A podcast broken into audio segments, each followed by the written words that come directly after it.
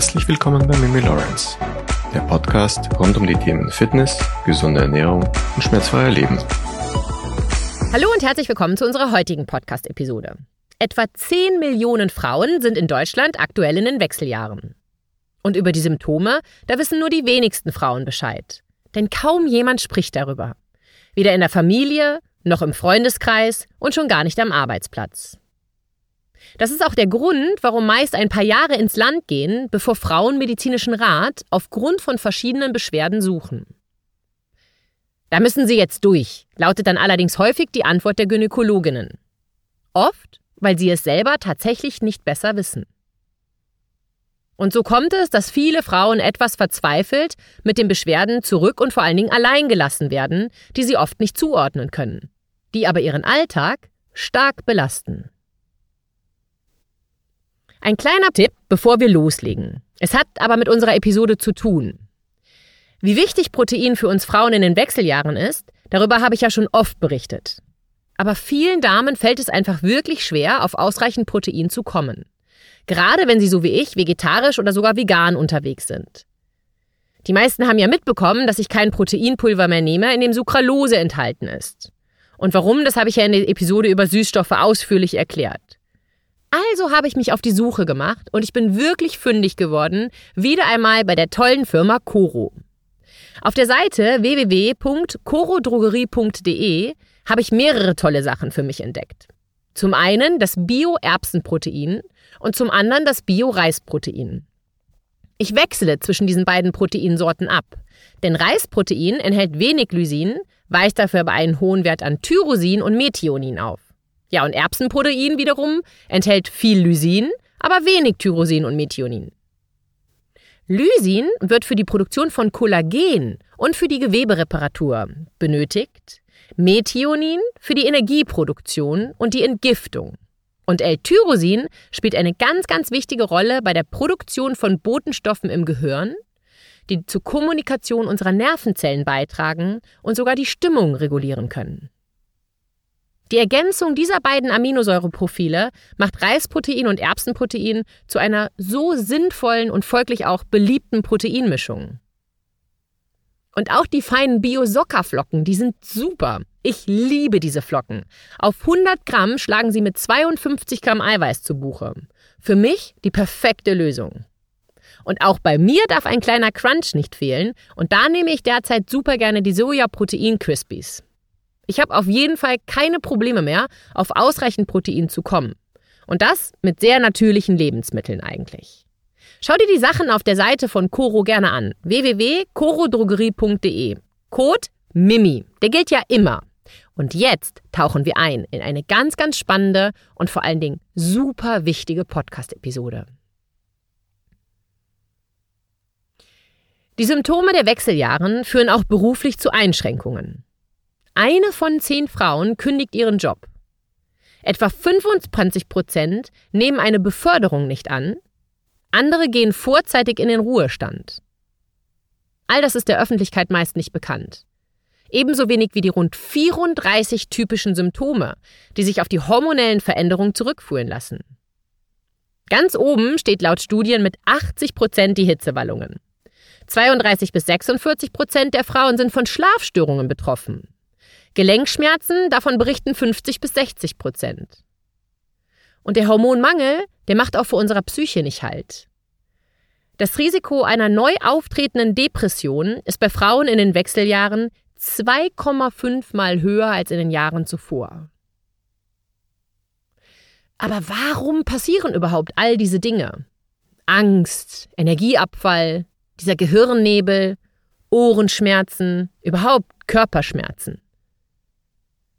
Tatsächlich können nämlich all diese Dinge Mitbringsel der Wechseljahre sein. Neben den schon sehr bekannten Symptomen wie eben Stimmungsschwankungen und Hitzewallungen. Wir Frauen fühlen uns damit nicht selten alleine gelassen. Manchmal haben wir sogar Angst, dass man uns für verrückt abstempeln könnte, wenn wir von unseren Symptomen berichten. Und diese flapsigen Aussagen, na, spielen deine Hormone wieder mal verrückt? Ja, ich glaube, das brauchen wir alle, auch uns irgendwie nicht mehr zu geben. Interessanterweise handelt es sich bei den Wechseljahren auch nur um eine Hormonumstellung. Genauso wie bei der Schwangerschaft oder bei der Pubertät. Aber für die Schwangerschaft, da gibt's unzählig viele Bücher und Literatur. Warum also so wenig über die Wechseljahre? Ich meine, ein paar Bücher gibt es ja. Aber ich glaube, wir sind uns einig, dass es noch so viele Unsicherheiten gibt und so viele offene Fragen, was dieses Thema betrifft. Ein kleiner Fun fact, der ehrlich gesagt überhaupt nicht lustig ist, aber ich finde es ist wichtig, dass viele Menschen das erfahren und auch verstehen. Lange Zeit wurden Frauen von allen medizinischen Studien ausgeschlossen. Alle Medikamente, Tests, Operationen etc. pp. Das wurde alles nur an Männern durchgeführt und getestet. Das bedeutet ja beim Umkehrschluss auch, dass wir die Nebenwirkungen für uns Frauen gar nicht kennen konnten. Die Empfehlung für Frauen lautete einfach immer, die, so die Dosis, die sollte halt etwas geringer sein als bei Männern. Schließlich sind ja Frauen im Durchschnitt auch immer etwas kleiner als die Männer. Erst in den 80er Jahren geriet mit den Frauenbewegungen der weibliche Körper in den Fokus der Medizin. Aber auch in den 90er Jahren waren den Ärzten nicht bekannt, dass sich etwa ein Herzinfarkt bei Frauen anders zeigt als bei Männern. Erst die Kardiologin Vera Zagrosek nahm sich der Schieflage an und gründete als Pionierin der Gendermedizin 2007 an der Berliner Charité das Institut für Geschlechterforschung in der Medizin. 2007. Fakt ist einfach, Hormone waren super lang nicht Part von medizinischen Forschungen. Aber was sind Hormone eigentlich? Ich meine, jeder von uns hat das gehört, aber weißt du wirklich, wie man Hormone definiert? Hormone sind chemische Botenstoffe. Und bestimmt hast du als Frau in den Wechseljahren auch schon mal von den drei Hormonen Progesteron, Östrogen und Testosteron gehört. Aber weißt du wirklich, was diese Hormone in deinem Körper machen und bewirken? Sagen wir mal, Östrogen und Progesteron, das sind Schwestern. Östrogen wäre die superschlaue, supersoziale, aufgeschlossene, risikofreudige und die, die auch gerne mal außer Rand und Band gerät. Und sie verliert auch gerne und schnell mal die Kontrolle über sich. Progesteron hingegen, das ist die ruhigere Schwester. Sie sorgt dafür, dass wir zu Hause bleiben und lieber chillen. Sie holt uns runter, wenn wir mal den Boden unter den Füßen verloren haben. In den Wechseljahren haben wir weniger Östrogen und weniger Progesteron als in den Jahren zuvor. Wir merken das daran, dass wir nicht mehr so gerne Risiken eingehen, wir sind nicht mehr so sozial, gehen also nicht mehr so gerne aus, wir haben auch irgendwie nicht mehr so viel Energie. Wir sind ein wenig antriebsloser als in unseren jüngeren Jahren, sind nicht mehr so aktiv und sitzen vor allen Dingen auch viel, viel mehr als vorher. Einige Damen werden auch ängstlicher und viele, viele, viele Damen können einfach nicht mehr so gut schlafen. Beziehungsweise, und jetzt gut zugehört, sie wachen mitten in der Nacht auf und wirklich gar nichts hilft. Egal was man tut. Auch das sind Zeichen dafür, dass du dich in den Wechseljahren befindest. Aber was können wir Ladies denn jetzt machen, dass es uns gerade in dieser Phase gut geht? Dass wir unser Leben trotz allem in vollen Zügen genießen können?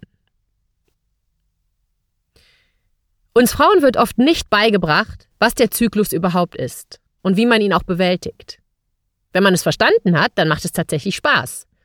Ich hatte dazu ja auch schon eigene Podcast-Episoden gemacht, wie sich zum Beispiel unser Zyklus auf unser Training auswirkt, auf unsere Stimmung etc.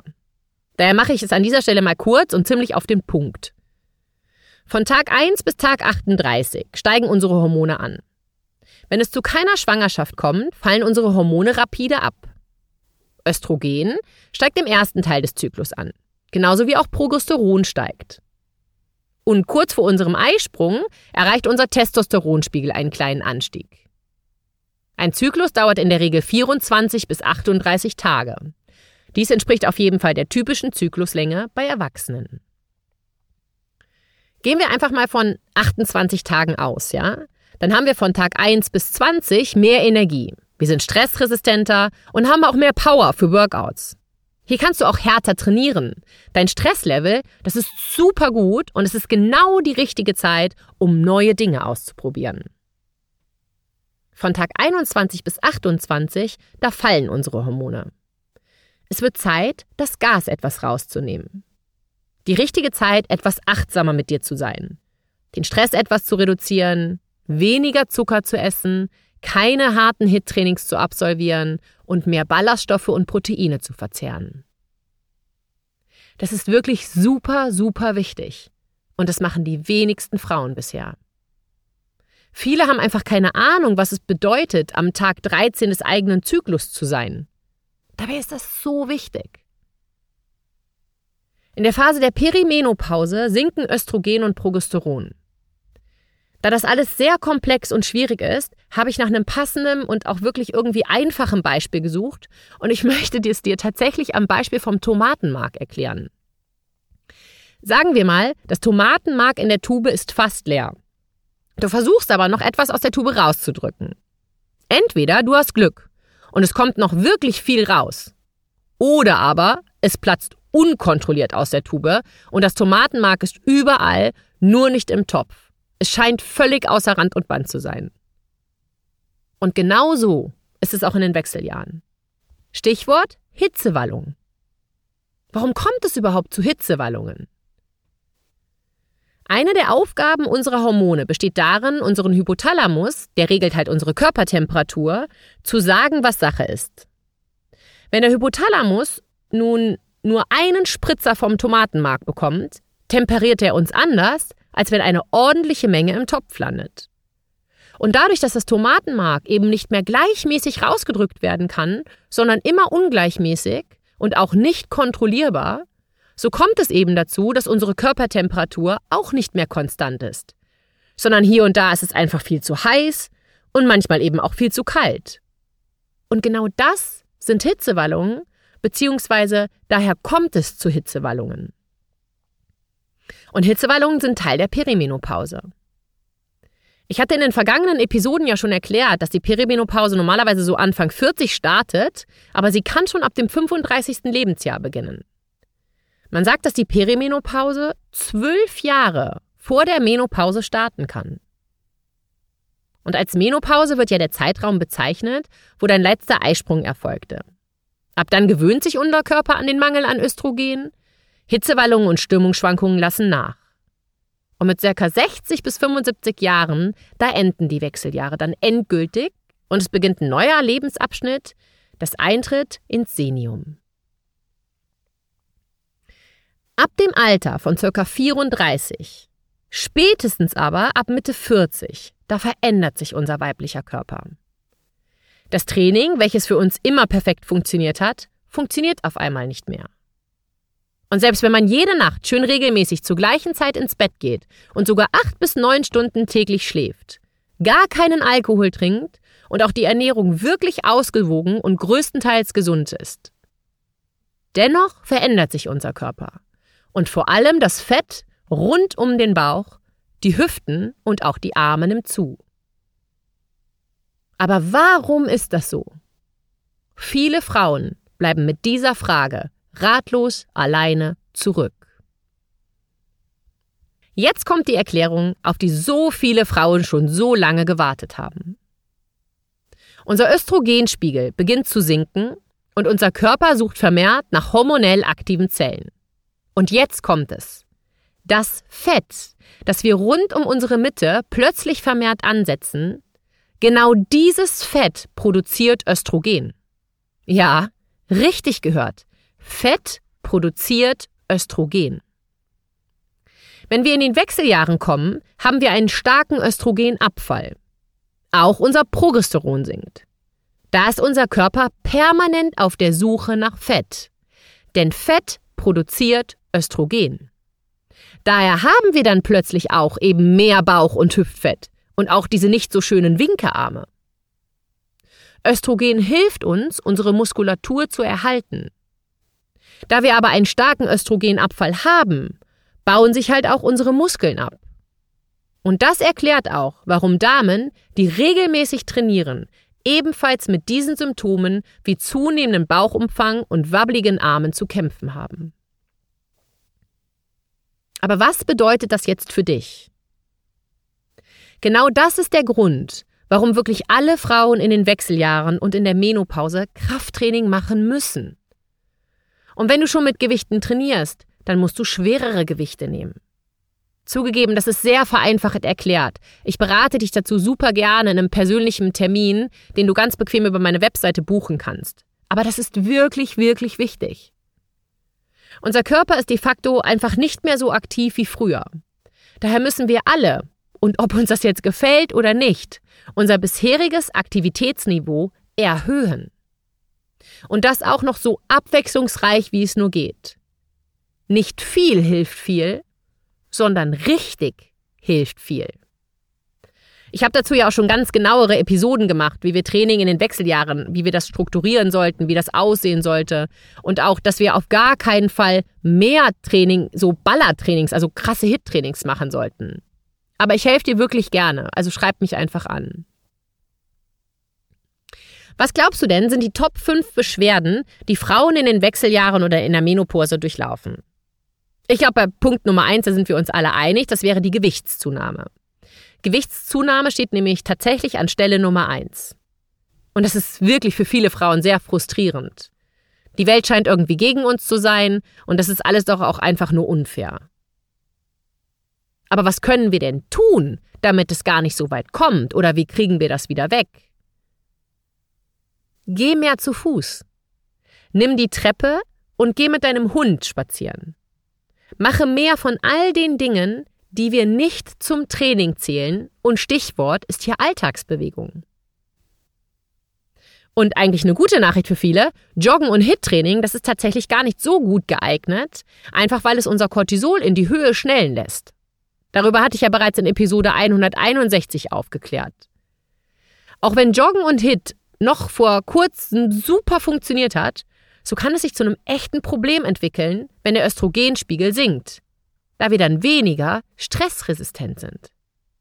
Ganz besonders in der Woche vor unserer Periode rate ich persönlich von den harten Lauf- und auch den harten Hit-Trainingseinheiten ab.